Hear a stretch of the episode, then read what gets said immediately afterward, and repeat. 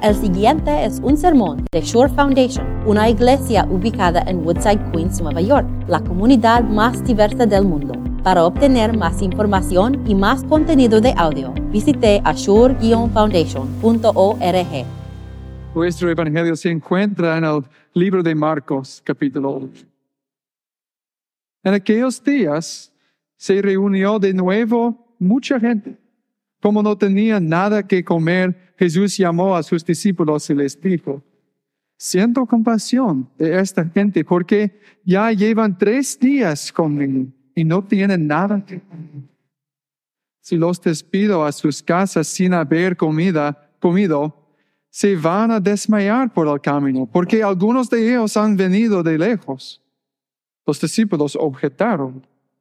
¿Dónde se va a conseguir suficiente pan en este lugar despoblado para darles de comer? ¿Cuántos panes tienen?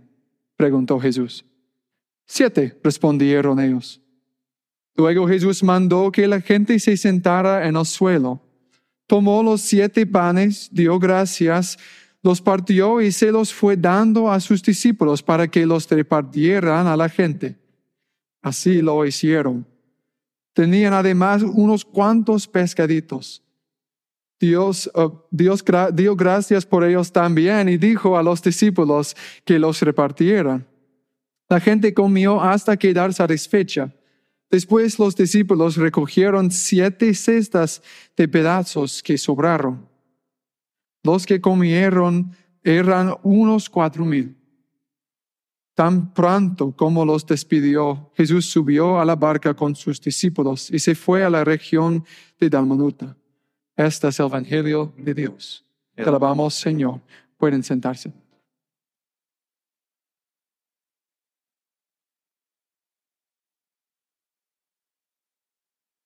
Cuando digo que estamos hablando de un milagro de Dios con un gran grupo de gente en un área remota, con una alimentación especial de pan y pescados, hay sentido que podrías pensar en la alimentación de cinco mil personas.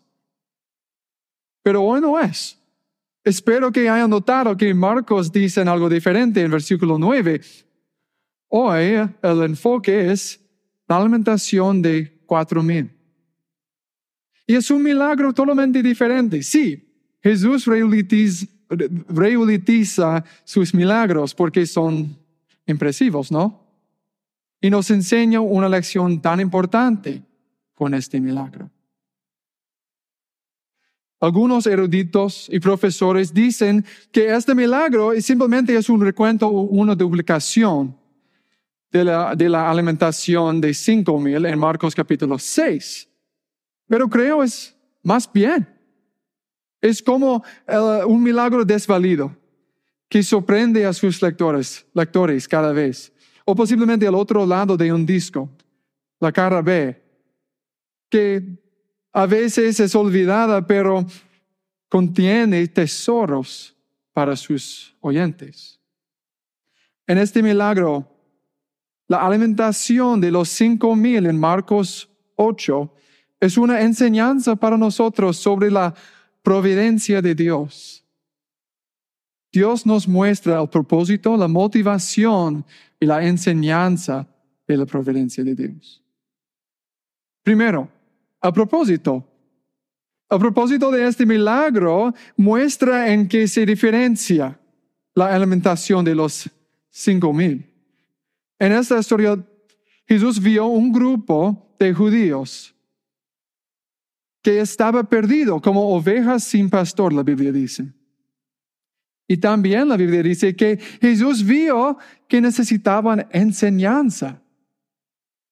La gente, eh, la gente eh, eran perdidos totalmente. Así que les enseñó durante el día y luego los alimentó, mostrándose como un pastor perfecto para la gente sin pastor. Los alimentó para enseñarles en, el milagro de, de cinco mil. Pero aquí es diferente. Él los alimenta para alimentarlos. simplemente para alimentarlos. Jesús está en la región de la Decápolis, así su grupo aquí es de la mayoría gentiles, no son judíos. Y les enseña durante más de tres días en una, zona muy remota. Es como un, festival de música, como Woodstock o Coachella, pero santificado. La gente está en, en, en esta zona remota por tres días sin comida, solamente para escuchar a las palabras de Jesús. Pero no habían traído suficiente comida.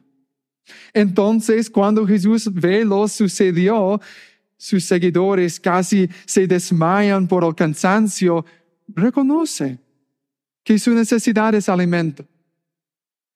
Él les alimentó, él los alimenta. Aquí, Él es como una divina señora de, de cafetería. Se asegura que todos comen antes de irse a casa. Porque Él sabe lo que necesitaban. Él no multiplica el pan y pescados para para sorprender a los incrédulos en, fe. No, solo para alimentar. Por eso nuestro tema de hoy es la providencia de Dios. Y la providencia es su especial cuidado por su creación. Dios cuidará de ti en todas maneras, física y mental y espiritual, y Él conoce tus necesidades, más de ustedes. Él conoce nuestras necesidades incluso cuando no las vemos ni las pedimos. Él sabe lo que es mejor para todos ustedes, para yo también. Pero puede ser fácil para dudar la providencia de Dios, ¿no? No hay un milagro en hacer mi ramen cada día sino que posiblemente el milagro de ciencia en mi microondas. Pero yo gano el dinero que paga mi comida, ¿no? Yo trabajo cada día. Es mí, es mí, es mí, es yo. Estamos tentados a reservar el trabajo de Dios solamente en los, en los mañanas de domingos. Y olvidamos el trabajo de Dios entre los domingos. Él está con nosotros cada día. Promete cuidar de su creación, más de solamente plantas y animales, de su pueblo también, más por su pueblo. Cuando un humano hace una promesa, se esfuerza mucho para mantenerla dentro de sus capacidades. Pero cuando Dios hace una promesa, Él dirige los días y acontecimientos del mundo para cumplir su palabra. La comida que comes, el dinero que ganas, el agua que bebes, todo proviene de Dios. Él proveyó físicamente a cuatro mil personas y todavía provee para ti cada día.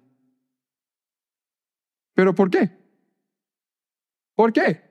¿Qué es la motivación de Cristo aquí? ¿Qué podría impulsar a Dios prestar tanta atención y cuidado a cada persona en el mundo y las necesidades de todos? Es mucho.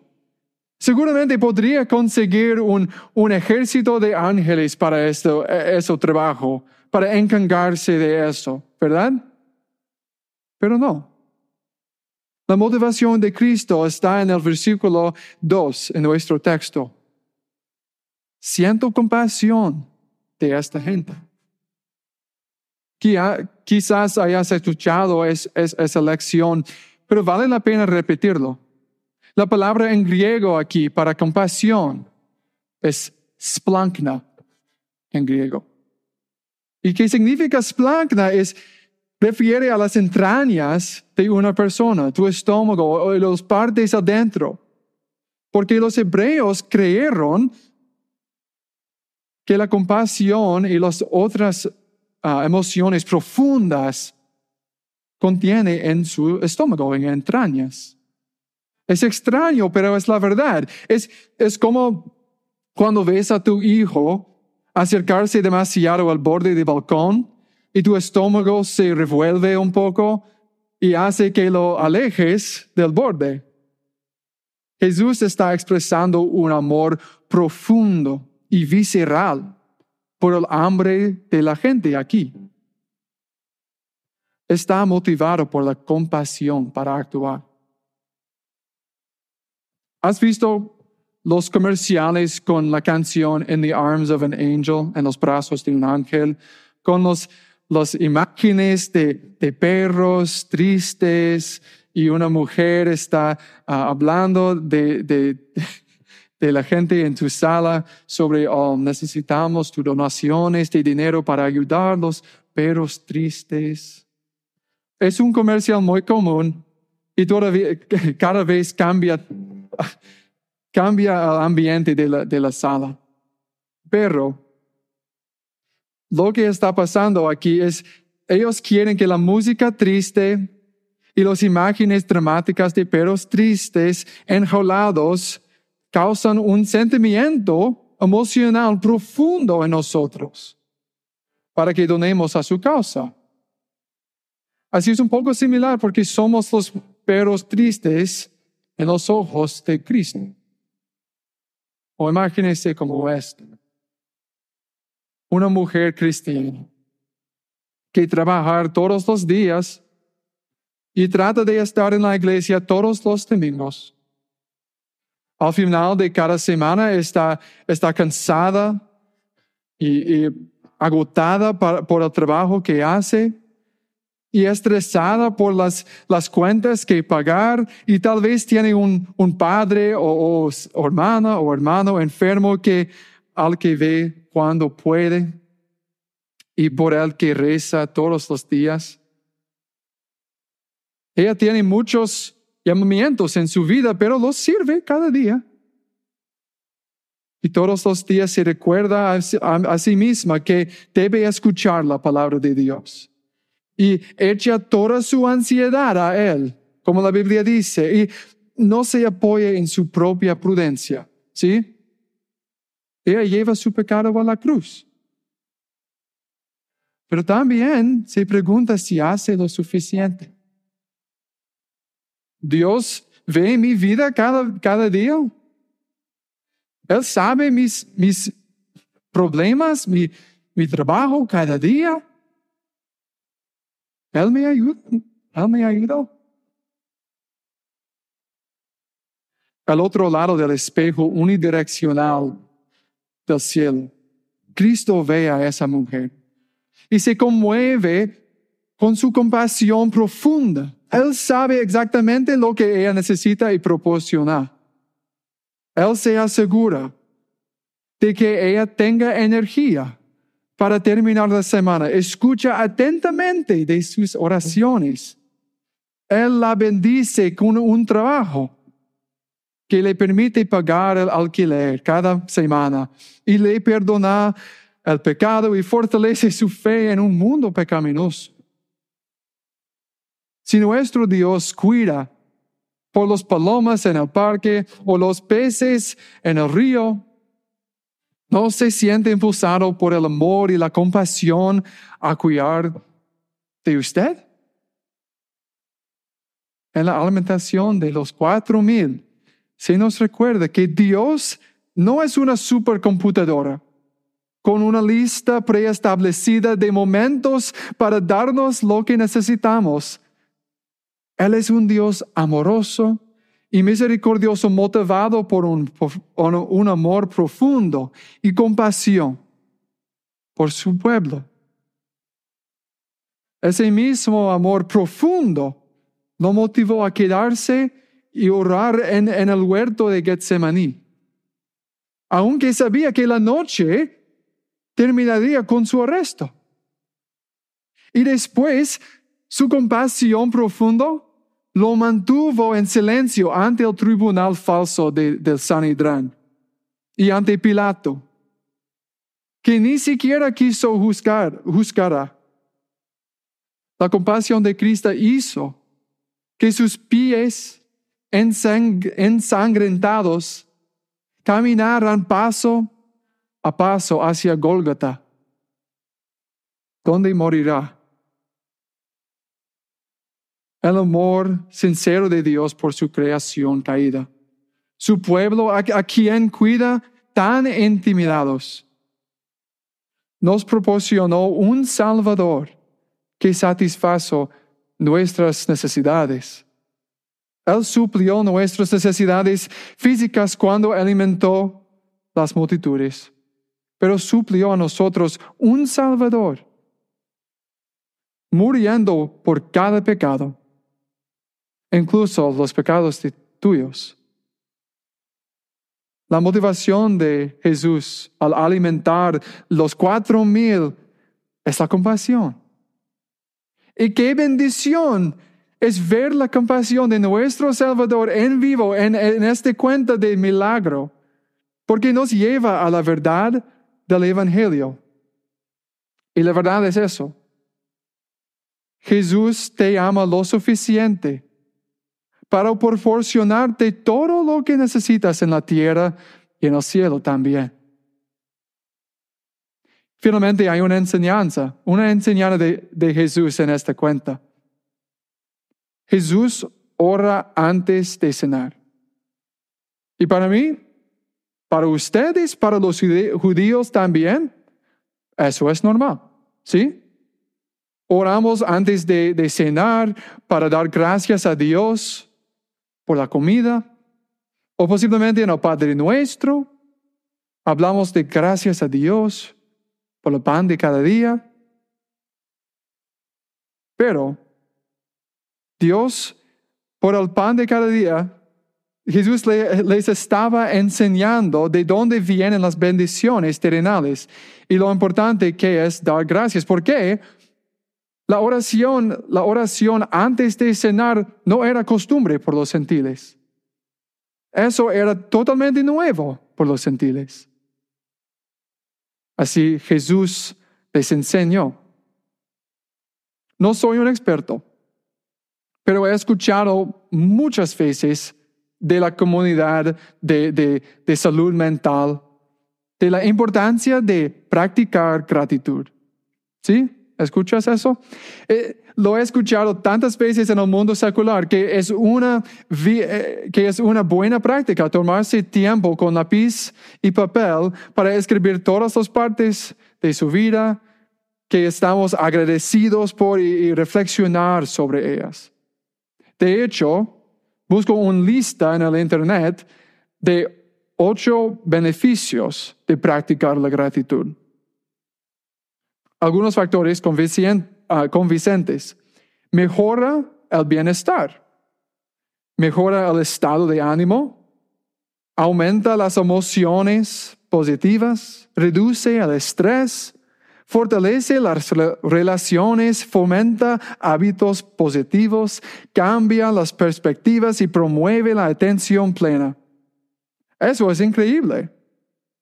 ¿Cómo se olvida la Biblia de incluir una práctica tan esencial para la vida como practicar la gratitud?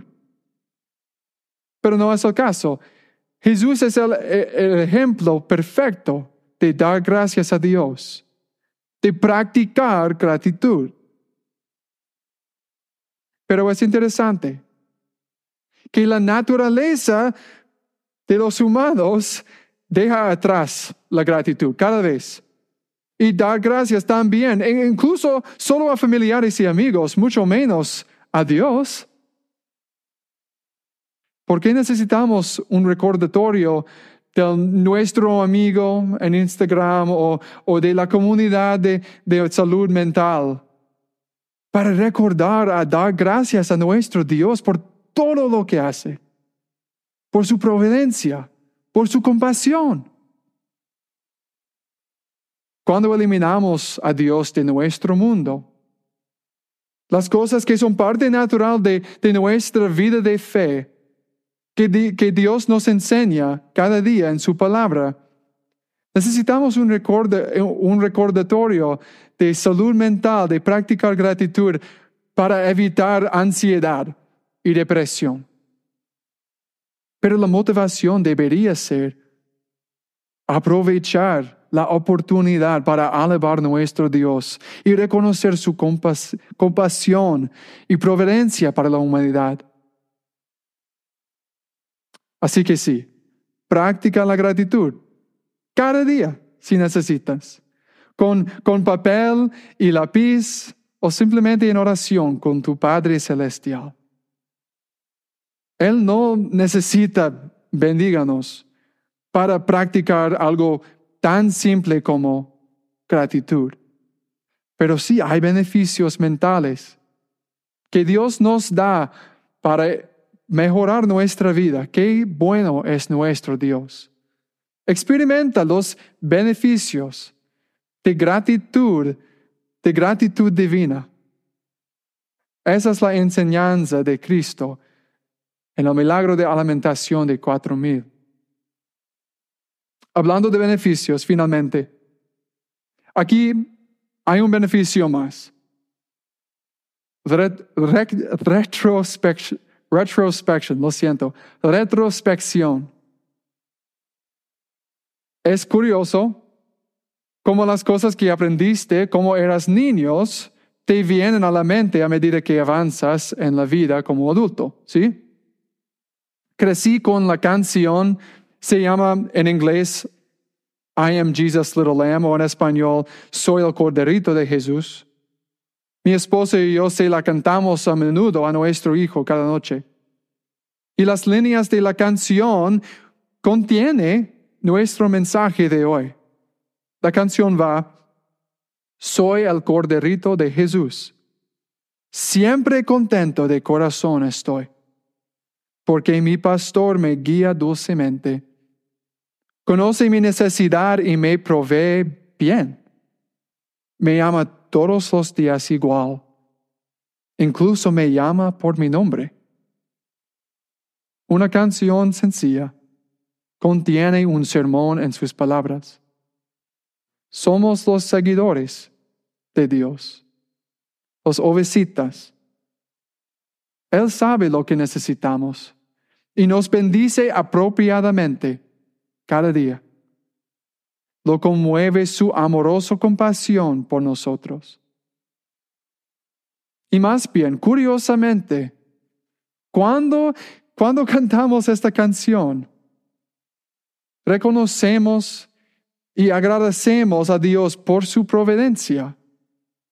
Un sermón en canción.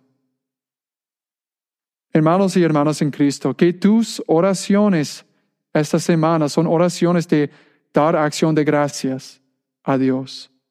Y que las palabras y milagros de Cristo permanezcan en nuestros corazones y mentes esta semana. Mientras sales al mundo, baje el cuidado de Dios. Amén.